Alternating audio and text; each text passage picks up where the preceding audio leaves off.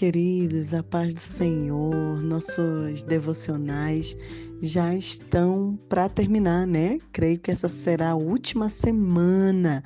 Chegamos no 33º dia e quanto aprendizado, não é mesmo?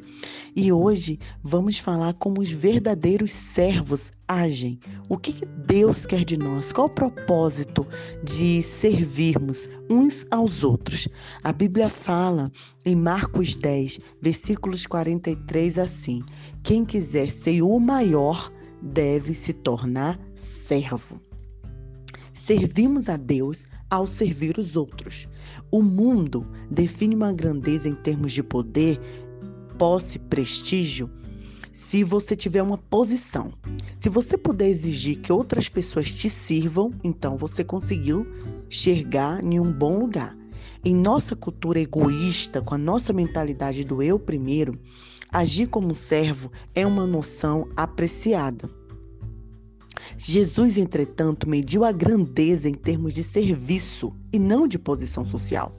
Deus avalia nossa grandeza pela quantidade de pessoas que servimos e não pela quantidade de pessoas que nos servem. Olha que, que, que interessante, vou repetir. Deus quer e avalia quantas vezes, quantas pessoas nós servimos e não quantas pessoas servem a gente. Isso é tão oposto à ideia de grandeza do mundo que é difícil compreender, quanto mais praticar. Os próprios discípulos debateram sobre quem merecia uma posição maior e de mais destaque. E dois mil anos depois, líderes cristãos ainda fazem manobras em busca de posição, proeminência na igreja, denominações e organizações para-eclesiásticas. Milhares de livros têm sido escritos sobre a atividade do líder, mas pouco sobre a atividade do servo. Todos querem liderar, mas ninguém quer ser servo. Preferimos ser generais a ser soldados rasos.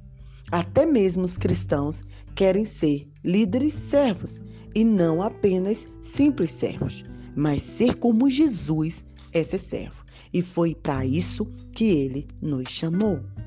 O que eu acho mais estranho, sabe, irmãos? O que eu, uma das coisas mais é, difíceis e, e, que deveriam acabar nas igrejas é essa proeminência da liderança, né? Então tem igrejas que quando o pastor chega, missionário, missionária, coloca sentado lá na frente, como se fosse uma pessoa assim mais do que importante.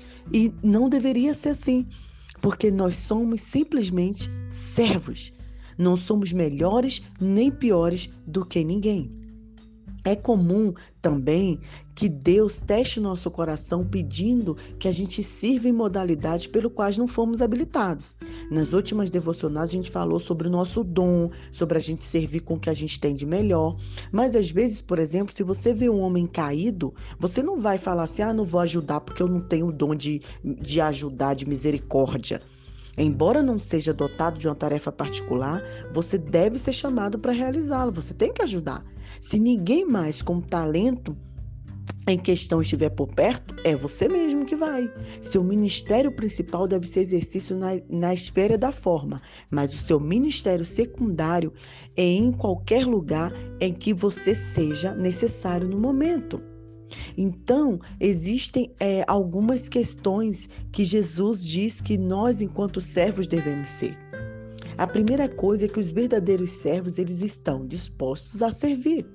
Eles não preenchem seu tempo com outras atividades que possam é, limitar sua disponibilidade. Ele quer, quer estar sempre pronto a servir imediatamente quando são chamados. Semelhante ao soldado, o servo deve estar sempre pronto para o dever.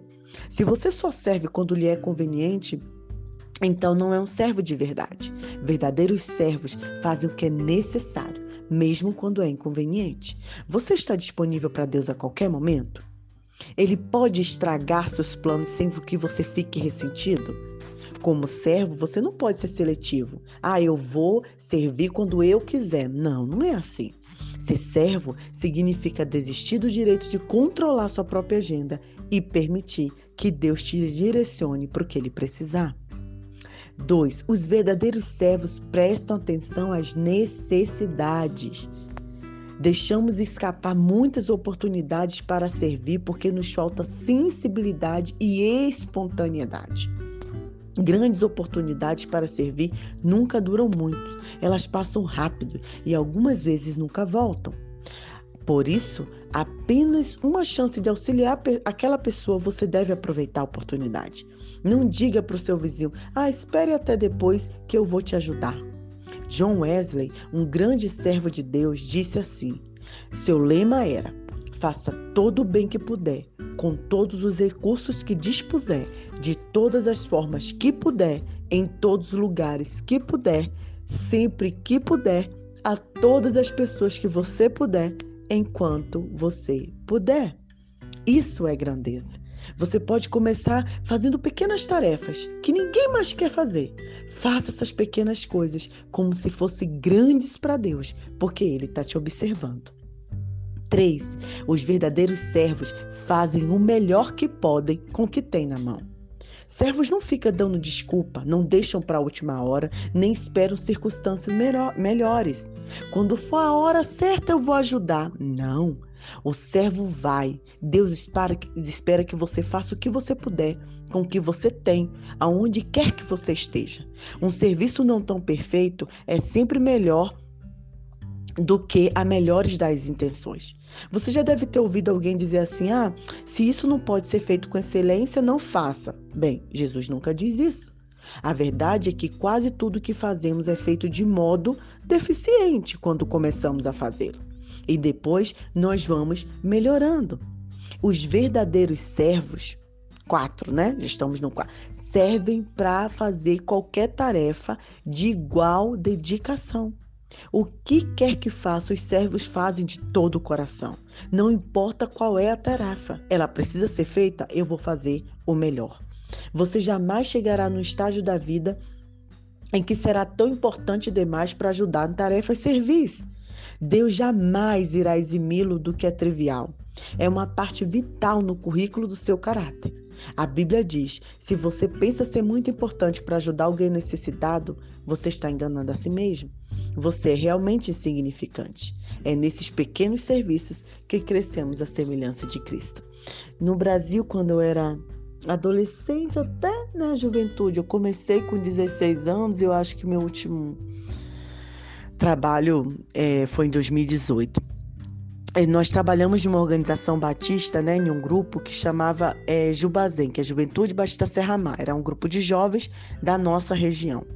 E desde a adolescência eu trabalhei. E nessa equipa, é, equipa, como diz aqui em Moçambique, equipe, como diz no Brasil, e tinha várias funções, né? Tinha quem dirigia o culto, tinha quem pregava, tinha quem, quem organizava a mídia, que, tinha quem recebia os adolescentes, e tinha quem lavava o banheiro, o casa de banho, como diz aqui, tinha quem ficava responsável com papel, tinha quem lavava a louça, né? Então tinham todas as tarefas. E eu lembro que um dos congressos eu fiquei responsável por ver se limpar as casas de banho, conferir se estava tudo limpo, ficava responsável pelo papel higiênico e tal. E eu fui conhecida como a garota do papel higiênico, né? A garota lá da casa de banho. E, e era tão prazeroso para mim estar ali com, com minha equipe, servindo é, abençoando, era tão, era tão gostoso, nós sentíamos a plenitude do Senhor. E não importava se eu estava lavando uma casa de banho, o que importava é que eu estava ali para servir.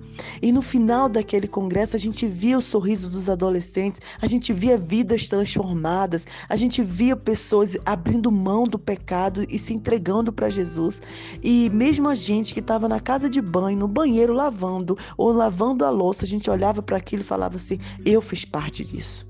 Deus me usou para lavar a louça, para lavar os pratos, e por isso essa pessoa se entregou a Cristo. Eu penso que essa é a atitude de servo. Então, muitos anos depois que eu fui um dia dirigir um, culto do congresso, ou talvez estar lá é, trazendo uma palavra, né? Mas minhas tarefas sempre eram essas, né? E o quanto foi maravilhoso, o quanto eu cresci enquanto serva de Deus, entendendo que ali era o meu papel. Pequenas tarefas, queridos, muitas vezes demonstram um grande coração. Seu coração de servo se revela em pequenos atos, nem que outros nem pensam em fazer. Isso é importante. As grandes oportunidades estão normalmente camufladas em tarefas menores.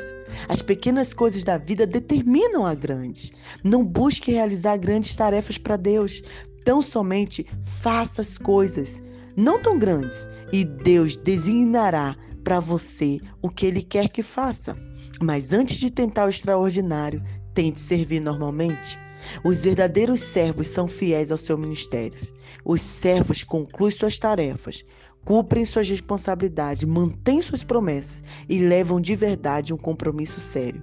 Não deixam o serviço feito pela metade e não desistem quando perdem o incentivo, mas são confiáveis e dignos de crédito. Como é bom, né, a gente encontrar uma pessoa que a gente fala assim: vou pedir a fulano de xixa, fulano de tal para me ajudar nisso aqui, para servir nisso aqui. E você sabe que você pode confiar na pessoa. Você sabe que a pessoa não vai deixar na mão, largar o, o trabalho pela metade. Os verdadeiros servos mantêm a discrição. discrição. Servos não se promovem para chamar a atenção de si mesmo. Quantas vezes, né, a gente vê pessoas que elas só fazem determinada coisa se o pastor vê, se o líder vê né? Isso é muito difícil, isso é muito triste, porque é, nós não devemos ser reconhecidos pelos nossos serviços. A gente precisa humildemente aceitar e não querer notoriedade, coisas que distraiam e desviam a atenção do trabalho. A autopromoção e a atividade de servir não se misturam. Os verdadeiros servos não agem pela aprovação e pelo aplauso dos outros. Eles vivem para uma plateia com a única pessoa, que é o nosso Deus. Você não achará muitos servos verdadeiros sendo o centro das atenções. Isso é importante que a gente entenda. No céu, Deus irá recompensar abertamente alguns dos seus servos mais desconhecidos, pessoas das quais nunca ouvimos falar na terra, que orientaram crianças emocionalmente perturbadas, limparam idosos que sofreram de continência, cuidaram de pacientes com sida, com AIDS e serviram de milhares de maneiras que desconhecemos. Sabemos disso, não desanime quando seu serviço for desconhecido ou não for notado. Persista em servir a Deus.